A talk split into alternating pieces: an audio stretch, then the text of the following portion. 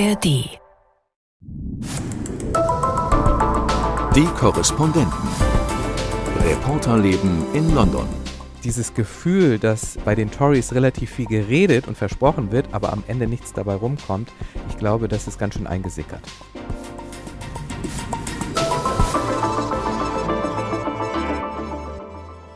Herzlich willkommen zu unserem Podcast Die Korrespondenten in London mit Imke Köhler. Hallo? Und Sven Lohmann. Hallo. Mein Name ist Christoph Prössel. Wir wollen heute sprechen über die Nachwahlen in drei Bezirken in England, bei denen die Tories wahrscheinlich verlieren werden. Anlass, über den Zustand der Konservativen, aber auch von Labour zu sprechen und Imke wird uns berichten über einen ungewöhnlichen Opernbesuch auf dem Land. Jawohl. Aber beginnen wir doch mit den Sommerferien. Die starten in England, das Parlament geht in die Sommerpause für viele Ferienzeit oder aber wenigstens ein paar Tage frei. Sven, dein Sohn geht ja hier in London in die mhm. Schule. Wie ist denn da die Stimmung? Wie überall auf der Welt, wo Kinder dem Ende des Schuljahres entgegenfiebern und sich auf die Ferien freuen? Es ist ja gerade in London, ähm, wo ganz viele unterschiedliche Kulturen äh, sind und auch gerade bei der Schule von meinem Sohn auch so, dass relativ viele Wechsel sind. Und also es ist auf der einen Seite eine große Aufregung über diese Sommerferien, sechseinhalb Wochen, die es ja hier gibt, aber auf der anderen Seite auch ganz viel Abschiedsschmerz, weil dann auch einige wieder die Schule verlassen Gerade gestern war dann auch eine Abschiedsparty und ähm, das war dann zwischen ganz viel Spaß und abends dann natürlich auch ein bisschen Trauer, dass da ein guter Freund jetzt irgendwie wieder geht. Weil und die Eltern wieder in ein anderes Land gehen. Weil oder? die Eltern in ein anderes Land gehen, ähm, manche aber auch einfach in einen anderen Stadtteil ziehen ähm, oder in eine andere Stadt ziehen und dann ähm, natürlich dann auch die Schule wechseln. Ja. Aber es ist tatsächlich auch äh, gerade bei meinem Sohn so, dass viele äh, dann auch wieder in ihr Ursprungsland zurückgehen oder vielleicht auch einfach so gepolt sind, dass sie gerne im Ausland sind und dann weitergehen nach Amerika oder so. Da gibt es relativ viele Beispiele. Mhm. Habe ich so in Deutschland noch nicht erlebt, auch Kinder, die einfach nur mal so für ein Jahr auf einer, auf einer Schule sind. Äh, bei uns, ich habe das immer so wahrgenommen, wow, als gäbe ja. es da mehr Konstanz. Aber so ist gerade so die, die Stimmung und was man hier auch immer so zum Ende des Jahres hat, ist, werden dann auch immer die Lehrer gefeiert. Also es mhm. ist eine ganz große Aktion, dass man jetzt ähm, für Geschenke für die Lehrer dann auch spenden muss. Und dann wird sich überlegt, was man denen dann schenken kann und ähm, ähm, ja, es ist äh, immer eine Zeit, wo man auch richtig merkt, da geht jetzt gerade irgendwie was zu Ende und man kann sich aber gleichzeitig auch äh, auf etwas freuen, weil die Sommerferien natürlich anstehen. Mhm. Gibt es da mehr Wohlwollen den Lehrern gegenüber? Wie nimmst du das wahr? Ja, es gibt auf jeden Fall immer die ganz große Wertschätzung am Ende des Jahres. Und ähm, was ich auch so wahrgenommen habe, ist, dass die Lehrer das auch erwarten. das ist auch, ganz, auch, immer ganz schön äh, zu sehen. Und ich weiß gar nicht, ob es bei denen so intern auch so eine Art von, von Wettkampf gibt, so nach dem Motto, wer hat jetzt hier das, Man das schönste bestimmt, Geschenk was der andere bekommen genau, hat. So, und ja. wer hat, wie viel Spenden gab es da und so. Ähm, nein, aber das gehört hier wirklich zu der Kultur dazu, dass man nochmal explizit am Ende des Jahres quasi auch dem Lehrer wertschätzend gegenüber ist und äh, dass es dann da ein großes äh, Geschenk geben wird. Aber reden ähm, wir da über die Grundschule oder über welche reden, Schulform? Genau, wir, also bei meinem Sohn reden wir gerade über die Grundschule und dort ist es ähm, hier in England anders als in Deutschland dass jedes Jahr der Klassenlehrer wechselt oder die Klassenlehrerin. Ähm, also als ich zur Schule mhm. gegangen bin mhm. und äh, so nehme ich das auch bei den Kindern jetzt in Deutschland war, hat man ja sozusagen eine Klassenlehrerin von in der Grundschule von 1 bis 4 genau, und das ist ja. hier anders. Hier wechselt die Lehrerin oder der Lehrer jedes Jahr und ähm, auch die Klassenverbände bleiben nicht zusammen, sondern das ist ganz gewollt, dass nach jedem Jahr die Kinder einmal durchmischt werden und im nächsten Jahr dann in einer anderen Konstellation in der Klasse zusammen sind führt auch wieder zu viel Aufregung, ja. ähm, weil Wollt natürlich dann sagen, auch sein kann, der beste Freund oder die beste Freundin ist ja. dann natürlich plötzlich nicht mehr in der Klasse. Äh, aber man sieht sie natürlich auf dem, dem Schulhof und weil man ja hier viel auch äh, so Nachmittagsclubs hat und so, da kommen dann alle wieder zusammen. Und weißt du, welche Philosophie dahinter steht, so stark durchzumischen? Also man könnte ja auch sagen, Konstanz ist eigentlich was Gutes, gibt Stabilität, die Kinder freunden sich an mit dem Sitznachbarn und so, aber hier ist nach einem Jahr plötzlich alles wieder zu Ende. Wie wird das denn begründet? Also der Grund ist einfach, dass die Kinder ähm, immer wieder auch neue Freunde finden sollen, mit anderen Kindern in Kontakt kommen sollen. Es ist auch im Schuljahr so, dass sie häufiger umgesetzt werden, also dass sie nicht immer neben dem gleichen Schulkind sitzen. Und dass die sich halt immer wieder finden müssen. Und es ist auch so eine Kultur da, Offenheit gegenüber anderen zu zeigen. Mhm. Ähm, wo ich auch sagen muss, dass mein Sohn sehr davon profitiert. Ich finde es ganz toll, wie der ohne irgendeinen Schreck oder irgendeine Sorge auch auf andere Menschen äh, zugeht. Das wird hier sehr gefördert. Und das ist so der Grundgedanke, ähm, dass man offen sein soll gegenüber anderen und natürlich aber manchmal auch, glaube ich, so gewisse sehr enge Freundschaften nicht aufbrechen will, aber auch gucken will, dass das nicht zu eng ist, dass sozusagen der, der Fokus äh, da ist, sich auch nochmal mit anderen zu beschäftigen. Spannend. Bemerkenswert. Ganz anders als bei uns, ja. Ja. Aber dann ist es ja jetzt auch die Zeit, ähm, in der die Briten verreisen nach der Pandemie. Das fand ich in diesen Tagen ganz interessant. Und da gab es auch die ein oder andere Nachfrage von Redaktionen, wie machen eigentlich die Briten äh, Urlaub? Und äh, wir sehen jetzt nach der Pandemie gehen also die Buchungszahlen äh, wieder nach oben. Mehr Briten äh, fahren in den Urlaub, obwohl ja auch viele unter den steigenden Kosten ächzen. Ich glaube, so ein bisschen kann man das auch in Deutschland beobachten. Beim Urlaub wird eher ungern gespart oder möglichst dann doch ganz zuletzt. Die Buchungszahlen von Reiseanbietern sind ganz gut, aber auch für Übernachtungen in Großbritannien, Stichwort Staycation, also Urlaub im eigenen Land. Wobei ich immer wieder feststellen musste, ich weiß nicht, wie ihr das seht, so richtig günstig ist das auch nicht. Man ist dann nee, eigentlich nee. auch sehr schnell ja. ist nicht günstig. bei der günstigen Buchung in Spanien oder anderswo. Also wenn Europa. irgendwo Wasser in der Nähe sein soll, mhm. oder? Dann ja. zahlt man sofort eine ganze Menge. Eine Ob ganze das jetzt Menge. ein schöner ja. See ist oder Küste. Ja. ja. Und ja. dann das so ein, so ein schönes billig. Cottage, das von außen sehr, sehr nett aussieht, ja. aber wenn du dann da reinkommst, dann auch denkst, oh ja, hier haben schon sehr viele Urlaub gemacht. Vielleicht hätte ich doch mehr ausgeben müssen. ja, und wer beispielsweise aus Deutschland ins UK reisen möchte, der braucht mittlerweile einen Reisepass. Ich erzähle das, weil wir eine Zuschrift hatten von Sven unter der Mailadresse podcast.london.ndr.de und er plant eine Reise über Dover nach London und fragt, wie ist denn die Lage bei der Einreise? Ich weiß gar nicht, was wir da noch so genau sagen können. Bei meinen letzten Reisen, das ging eigentlich relativ fix und gut. Reisepass, dann oft diese elektronischen Gates, wo man den einfach auf so einen äh, Scanner legt und dann wird das Gesicht automatisiert gelesen. Es wird immer mal gestreikt. Man sollte sicherlich mal bei mhm. seiner Fluggesellschaft, bei seinem Fähranbieter gucken, wie die Lage ist. Aber eigentlich funktioniert das mittlerweile alles ganz reibungslos. Ist auch ja, meine Erfahrung. Ist meine Erfahrung auch. Reinkommt man immer äh, relativ Raus auch. Raus auch. Äh, jetzt in der Ferienzeit äh, zurückzukommen, da sollte man auch nochmal Zeit mitbringen, denn die meisten haben ja zur gleichen Zeit hier Ferien. Das äh, Chaos wird man dann am Flughafen auch merken. Ähm, ja, aber eigentlich hat ich sich glaube, das schon sehr erleichtert. Am bleibt man hängen, wenn man so Randzeiten nutzt und spät reinkommt ins Land, also spät landet am Abend und es dann tatsächlich Bahnstreiks gibt. Das hat mich zweimal getroffen, einmal in Gatwick, einmal in Stansted. Dann kommt man da nicht mehr weg und man kommt eben aus diesen draußen liegenden Flughäfen auch nicht weg, wenn die Bahn nicht mehr fährt. Also da hat man dann echt ein Problem.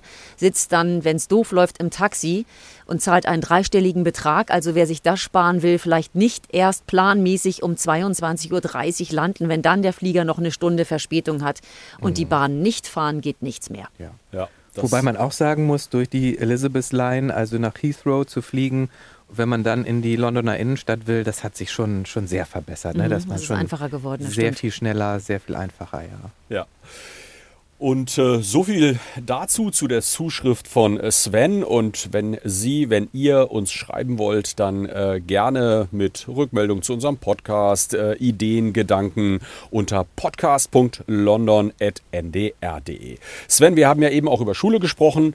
Gibt es da eigentlich zum Schuljahresende auch Zeugnisse? Ja, jetzt in der Grundschule gibt es Zeugnisse. Ähm, noch keine Noten in dem Sinne, sondern es sind dann im Prinzip äh, so vier Felder, die man jetzt bei einem Schulfach hat. Manche werden auch zusammengefasst, so wissenschaftliche äh, Fächer werden zusammengefasst. Und da steht dann drin, ob man äh, dieses Fach äh, sehr gut beherrscht und ob man da auch in der Lage ist, in die Tiefe zu gehen, ob man das Fach gut äh, beherrscht oder ähm, ob man im Prinzip Hilfestellung braucht bei diesem Fach. Ähm, und dann gibt es äh, natürlich nochmal Beschreibungen, einmal welche Lernfortschritte da gemacht worden sind und auch persönliche Beschreibungen, also wie jemand quasi in der Klasse agiert, wie sehr er da teilnimmt, welche Offenheit er hat gegenüber dem Lernen und ähm, aber auch deutlich kritische Worte. Wenn jetzt mal irgendwie die Aufmerksamkeit vielleicht äh, nicht ganz so da ist, dann wird das auch schon relativ klar benannt.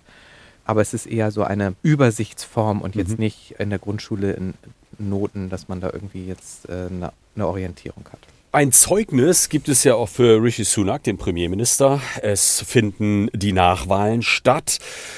Wenn wir diesen Podcast aufzeichnen, liegen die Ergebnisse der Nachwahlen noch nicht vor. Aber was wir wissen ist, dieses Ergebnis wird wahrscheinlich nicht so dolle ausfallen für die konservative Partei. In drei Wahlkreisen wird nachgewählt aus unterschiedlichen Gründen. Wir erinnern uns, in dem einen Wahlkreis ist Boris Johnson zurückgetreten, weil er einen Abschlussbericht äh, bekommen hat äh, von einem Parlamentsausschuss, in dem drin steht, er habe das Parlament bewusst getäuscht. Wir wir haben einen zweiten Wahlkreis, in dem es Vorwürfe gegen den Abgeordneten gegeben hatte der sexuellen Belästigung. Das ist dann später wieder kassiert worden. Aber was geblieben ist, ist sein Eingeständnis, dass er Drogen genommen hat. Auch in diesem Wahlkreis war also eine Nachwahl nötig geworden. Und dann kommt noch ein dritter Wahlkreis hinzu, in allen dreien, wie gesagt, sieht es so aus, als würden die Konservativen diese Sitze verlieren.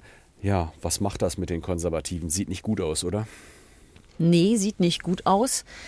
Ich glaube, da schläft Rishi Sunak jetzt schon schlecht deswegen. Er hat ja auch mit seinen Kabinettskollegen drüber gesprochen. Die müssen tatsächlich damit rechnen, zumindest zwei der drei Wahlkreise zu verlieren, vielleicht auch alle drei. Und das zahlt natürlich nicht auf Sunaks Konto ein. Wobei er sich vielleicht auch schon von dem Gedanken verabschiedet hat, dass überhaupt noch viel zu reißen ist. Er wird noch weiter kämpfen. Aber in Umfragen sagen fast 80 Prozent auf die Frage, ob sie einen Regierungswechsel wollen, ja. Und das ist ja wirklich eindeutig, was mhm. nicht eins zu eins auf Labours Konto einzahlt. Also nee, es wollen Labour viel, viel weniger, genau. Ja, ja, Aber ja. dieses Gefühl, nach 13 Jahren braucht man einen Wechsel. Die Tories haben sich müde gekämpft oder machen aus Sicht mancher natürlich auch einfach die falsche Politik. Äh, das Gefühl ist schon sehr stark im Land. Und wenn Keir Starmer, der Oppositionsführer, nicht alles falsch macht, dann müsste eigentlich in einem Jahr auch ein Regierungswechsel anstehen. Ja, es wird ein eindeutiges äh, Stimmungsbarometer einfach für die konservative äh, Partei sein. Und ähm, ich meine, in der Bevölkerung hat sich ja schon so der Eindruck äh, festgesetzt, dass sie einfach äh, die Dinge nicht im Griff haben. Ne? Also ob das nun äh, die wirtschaftliche Situation im Land ist, wenn man noch ein bisschen weiter zurückblickt, wie sie die Pandemie gehandelt haben, dann hatten sie natürlich mit Boris Johnson jemanden, der gar nicht mit politischen Themen in den Schlagzeilen war, sondern einfach nur irgendwie mit seinen äh, persönlichen Verfehlungen. Und ähm, dann steigen natürlich die Preise in allen Bereichen und ähm, das ist das, was äh, quasi auf die konservative Partei zugeschlagen wird, dass das ähm, auch ihr Versagen ist an der Stelle. Und die Alternative ist zwar auch nicht rosig, aber zumindest äh, ist bei den meisten wohl irgendwie die Meinung vorherrschend, äh, dass es auf jeden Fall jemand anderes jetzt mal probieren muss, weil so kann es dann auch wieder nicht weitergehen. Ja, ich habe auch den Eindruck, dass die ähm, Stimmung ähm, sich auch wendet äh, gegen die Konservativen, auch aus der Vergangenheit heraus, auch aus Boris Johnson, aus all den Skandalen heraus. Und man sieht es jetzt ja auch mit diesen Rücktritten, die sind ja auch wieder gegeben, weil eben Abgeordnete dort sich Dinge haben zu Schulden äh, kommen lassen. Und ganz interessant ist, ich habe im Ohr noch eine Umfrage in der BBC, wo eine Frau sagte, ja, wir haben schon genug Probleme, dann brauchen wir jetzt auch nicht auch noch äh, Auseinandersetzungen rund um das Thema Moral und Politik. Also vielleicht ist auch der Wunsch äh, bei dem einen oder anderen da, dass man jetzt einfach integrere äh, Politikerinnen und Politiker hat. Und das ist sicherlich auch ein wichtiger Punkt bei diesen Wahlen. Das ist ja sicherlich auch ein Imageschaden, der damit einhergeht, aus welchen Gründen diese Abgeordneten zurücktreten müssen. Früher ist ein Abgeordneter krank geworden oder es gab natürlich eine Nachwahl, wenn jemand gestorben ist. Aber jetzt haben wir diese Vorwürfe wegen sexueller Belästigung, wegen Lügen. Äh, dann ist wohl ein Abgeordneter einfach beleidigt, weil ihm keine Peerage angeboten wurde. Also der ist nicht fürs House of Lords äh, nominiert worden. Und da fragt sich dann der Wähler schon wirklich, also was haben wir denn ja. für Leute im Parlament sitzen, ja? Mhm. ja. Nun muss danach gewählt werden. Und ich habe mir noch mal die fünf Versprechen angeschaut, die Sunak gegeben hat. Mhm. Da hat er ja ursprünglich. Die er täglich gibt. Ja, und zwar auf jede Frage antwortet. das stimmt auch. Aber damit ist er damals angetreten und hat gesagt, daran soll seine Regierung sich messen lassen. Die Inflation wollte er halbieren. Die ist jetzt tatsächlich gesunken, aber bis zu einer Halbierung ist der Weg noch weit. Er hat Wirtschaftswachstum versprochen. Das klappt überhaupt nicht richtig und da ist auch die Wirtschaft hier nicht auf dem Niveau von vor der Pandemie. Er hat einen Schuldenabbau versprochen. De facto ist die Staatsschuldenquote aber bei über 100 Prozent. Er wollte die Wartezeiten für Patienten verkürzen. De facto warten noch mehr Patienten Wochen und Monate lang und viele auch über ein Jahr auf eine Behandlung in NHS-Behandlungszentren und im Krankenhaus. Und er wollte die Flüchtlingsboote stoppen. Und da hat es zwar jetzt ein Gesetz gegeben, das verabschiedet wurde und äh, das in die Richtung gehen könnte. Aber de facto ist völlig unklar derzeit, wohin abgeschoben werden soll, weil es gar keine entsprechenden Abkommen mit Drittstaaten gibt, bis auf Ruanda. Und dahin kann auch nicht abgeschoben werden, weil das noch vor dem Gericht verhandelt wird. Also da jetzt irgendwie positiven Honig rauszusaugen, um für die Tories guten Wahlkampf zu machen, ist nicht so ganz leicht und auch nicht absehbar, wie das funktionieren soll. Und jeder, der vielleicht auch nicht täglich die Politik verfolgt, der merkt ja aber auch, diese Versprechen mal ein bisschen anders formuliert, aber im Grundsatz gibt es ja schon seit Jahren bei den Tories. Das Gesundheitssystem zu verbessern gab es ja mit dem ganz großen Versprechen, ganz viele neue Krankenhäuser zu bauen. Und die Menschen merken ja im Alltag, dass all das zwar immer gesagt wird, aber auch nicht passiert und im Gegenteil die wirtschaftliche Situation sich ja nicht verbessert, sondern eher verschlechtert. Und ähm, dieses Gefühl, dass bei den Tories relativ viel geredet und versprochen wird, aber am Ende nichts dabei rumkommt, ich glaube, das ist ganz schön eingesickert stellt sich natürlich die interessante Frage, wenn die Performance der Tories auf vielen Ebenen nicht so wahnsinnig doll ist, um es höflich auszudrücken, dann müsste das ja den Weg bereiten für Keir Starmer, für die Opposition, für Labour im nächsten Jahr, wenn wir die großen allgemeinen äh, Parlamentswahlen sehen, 2024, dort ein gutes Ergebnis zu erzielen. Aber ich habe den Eindruck, die Umfragewerte sind auch für Keir Starmer nicht so wahnsinnig gut. Also wenn man nach seiner Person fragt, wie beliebt er da ist, dann sind das keine so sonderlich guten Werte.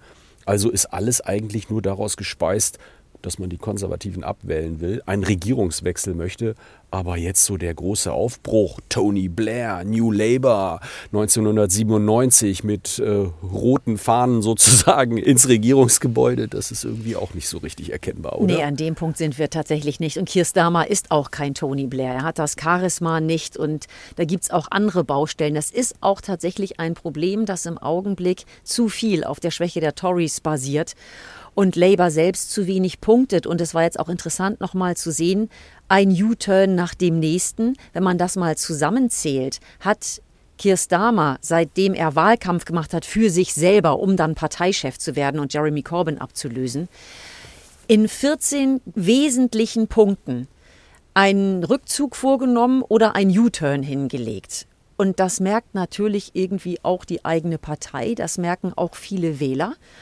Und damit dann zu punkten, ist auch schwierig für Kerstammer. Und es stimmt, seine Umfragewerte sind gerade schlecht, wobei man sagen muss, von Rishi Sunak auch. Sunak ja, ist. Die sind äh, schlechter, klar, genau. Ja. Sind, sind im Augenblick ja. für Sunak so niedrig, wie sie es noch nie waren, seitdem der Mann Premier geworden ist. Und das hilft dann natürlich einem Labour-Chef auch wieder weiter. Aber ja, es wäre stärker, wenn Labour aus eigener Kraft punkten könnte. Und im Augenblick sind aber auch in vielen Politikfeldern gar nicht mehr so stark die Unterschiede feststellbar. Also wenn wir jetzt nur mal den Brexit nehmen, den will Keir Starmer ja auch nicht rückabwickeln. Und beim Thema Personenfreizügigkeit, die er ursprünglich mal wollte, hat er auch einen Rückzieher gemacht. Die soll es jetzt auch nicht mehr geben. Und dann muss man genau gucken, wie unterscheiden sich die Parteien denn eigentlich? Oder geht es hier nur noch um das Thema Glaubwürdigkeit, Anständigkeit, ja, solide Politik zu machen? ist natürlich eine gefährliche Strategie auch von Labour. Ne? Also da entsteht natürlich auch keine Begeisterung, weil die Labour-Partei sich ja auch weigert, ihre politischen Pläne ähm, auch zu formulieren, sondern ganz bewusst alles im Wagen lässt oder aber auch äh, sagt, dass sie gar nicht so viel ändern wollen. So kann natürlich keine Begeisterung für eine Partei entstehen und nur darauf zu setzen, dass die Bevölkerung äh, müde ist von der konservativen Partei, kann ja auch dazu führen, dass jetzt andere Parteien vielleicht stärker mhm. werden, wie die Freien Demokraten, also die Liberalen beispielsweise im Land. Und es ist natürlich auch eine Gefahr, denn vielleicht passiert ja im kommenden Jahr auch, dass sich eine Politik der Konservativen ins Positive wendet. Mhm. Und ähm, dann verfängt natürlich diese Müdigkeit nicht mehr. Also man muss ja auch selber irgendwie quasi einen Spirit, eine Alternative darstellen. Aber das geht Labour ganz bewusst nicht, sondern sie setzen nur auf die Müdigkeit der Leute, wollen gar nicht so viel verändern.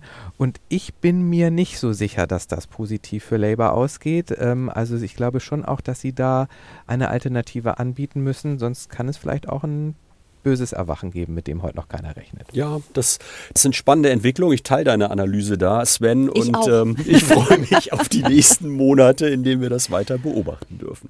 Jetzt wollen wir sprechen über Oper, über Kultur, über Imke, die in der Garsington Oper war. Und da muss man so ein bisschen erklären, was das eigentlich ist. Ja. Freiluft, frische Luft. Ich glaube, so viel kann exactly. ich schon verraten. Ja, das stimmt. Also ganz viele in Deutschland kennen ja Glyndebourne.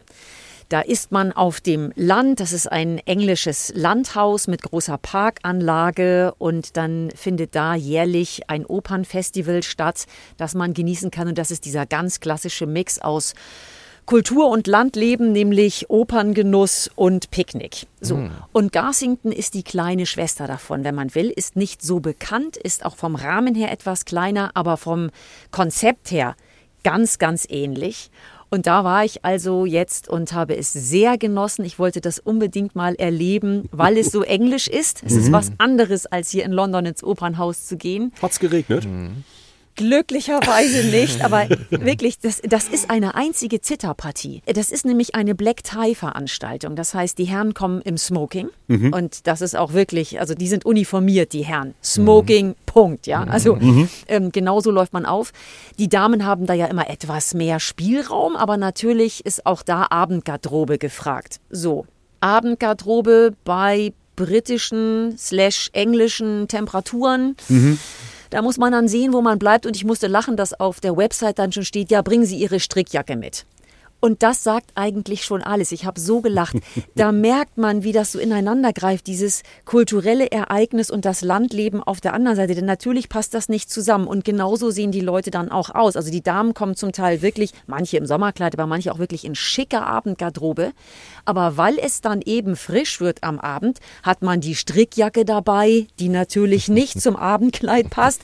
Man hat Wolldecken dabei.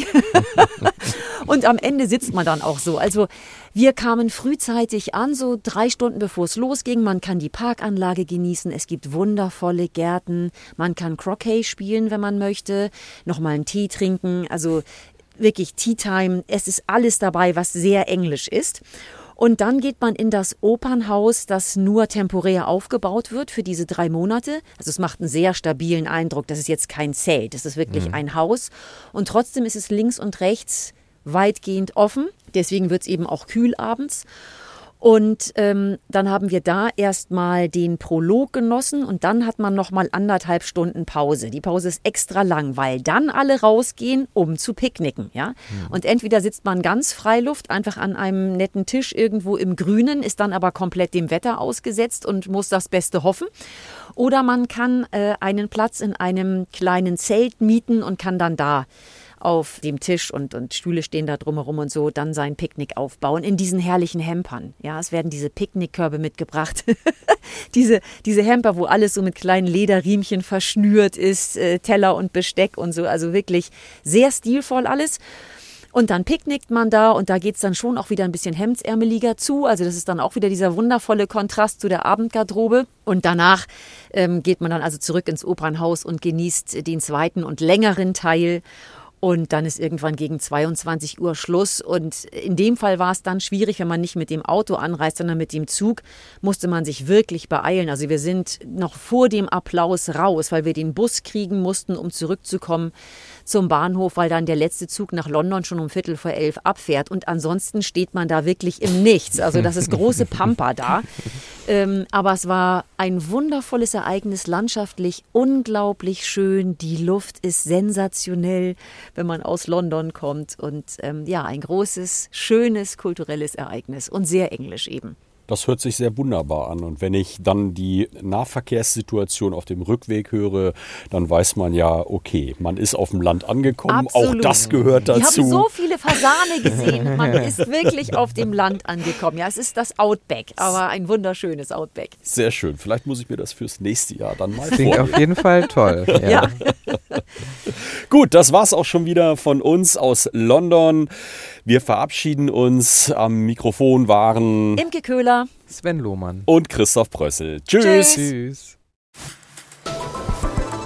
Die Korrespondenten. Reporterleben in London. Der Großbritannien-Podcast von NDR Info. Hallo, mein Name ist Udo Schmidt und ich bin der Host des Reisepodcasts zwischen Hamburg und Haiti. Ob Barbados in der Karibik, die Dolomiten in Italien, die Bergbauregion Rosia Montana in Rumänien oder Somaliland am Horn von Afrika. Jede Woche habe ich die spannende Aufgabe, mit Reporterinnen und Reportern über ihre Besuche an den unterschiedlichsten Orten dieser Erde zu sprechen. Zwischen Hamburg und Haiti gibt tiefe Einblicke in das Leben der Menschen vor Ort, was sie bewegt, was sie sich wünschen, wovon sie träumen. Außerdem lernst du interessante Fakten für das nächste Partyquiz. Wusstest du zum Beispiel, dass in Tucson, Arizona die älteste dauerhaft bewirtschaftete Farm Amerikas steht? Oder dass es im Kanton Schwyz in der Schweiz sogenannte Wetterschmöcker gibt, die das Wetter schmecken und riechen können? Ich lade dich ein, jede Woche mitzureisen und dein Fernweh etwas zu stillen. Zwischen Hamburg und Haiti findest du unter anderem in der ARD Audiothek.